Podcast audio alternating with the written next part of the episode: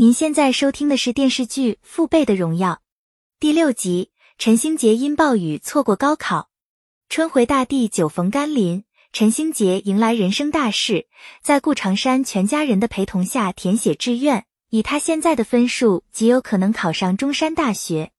陈星杰冒雨给母亲黄小平打电话，但是黄小平沉迷于传销。妄想着能站在金字塔尖成为大老板，催促陈星杰把所有钱都邮寄给自己。今年突发百年难得一遇的暴雨天，很多地方的松木因为根部土壤被雨水浸泡而松动。作为护林员的刘良玉记录着工作情况，房子到处都漏雨，他与刘自强咬牙克服，相依为命。陈星杰提前来县城备考，由于距离高考地点的旅店价格太贵。所以他找到一家比较偏僻的旅店，老板见他是考生不容易，减免了一些费用。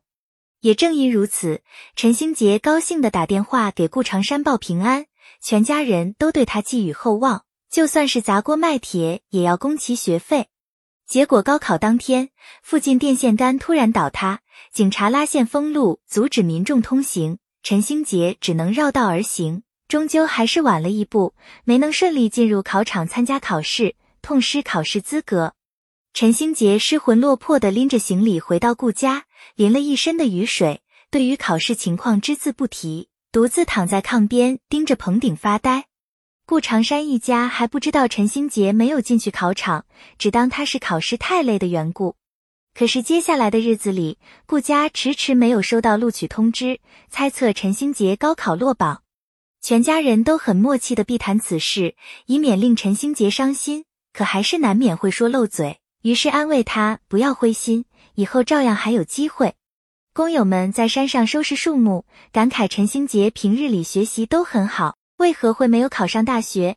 更有人觉得顾长山总是替别人考虑，家里负担越来越大。如今梁凤琴在顾家住了小半年，马小云考虑该把孩子接回去。便来找那存花商量，尽管那存花有些舍不得，却还是给梁凤琴收拾好东西，等着孩子们放学回来。梁凤琴回到家，看见马小云和梁富宽，哭着喊着不愿意离开，甚至躲到柜子后面，情绪非常抗拒。马小云实在没有办法，寻思再让梁凤琴在顾家待两天，心有不甘地带着梁富宽走出顾家。实在想不通梁凤琴这么恨自己，杨富宽觉得应该给孩子一些心理准备和时间。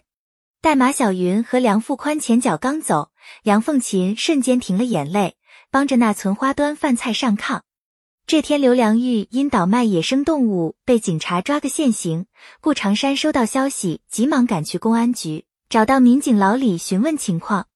公安局与山东警方核实后，确认刘良玉正是八年前的通缉犯，身上背负着人命案。因为事关重大，警方需尽快将刘良玉移交到山东。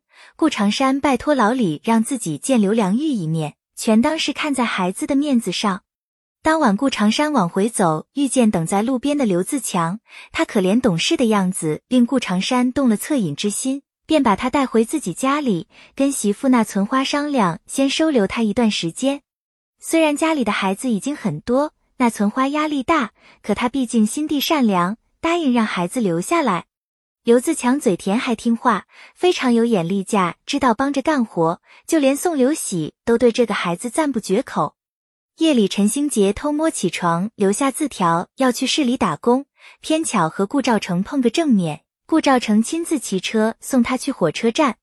第二天早上，老李来家里跟顾长山说了刘良玉的大致情况，表示山东亲戚都对他避而远之，纷纷拒绝收留刘自强。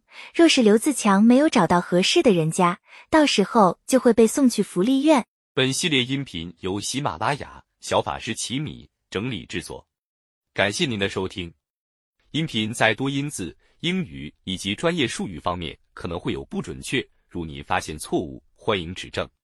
更多电视剧、电影详解音频，敬请订阅关注。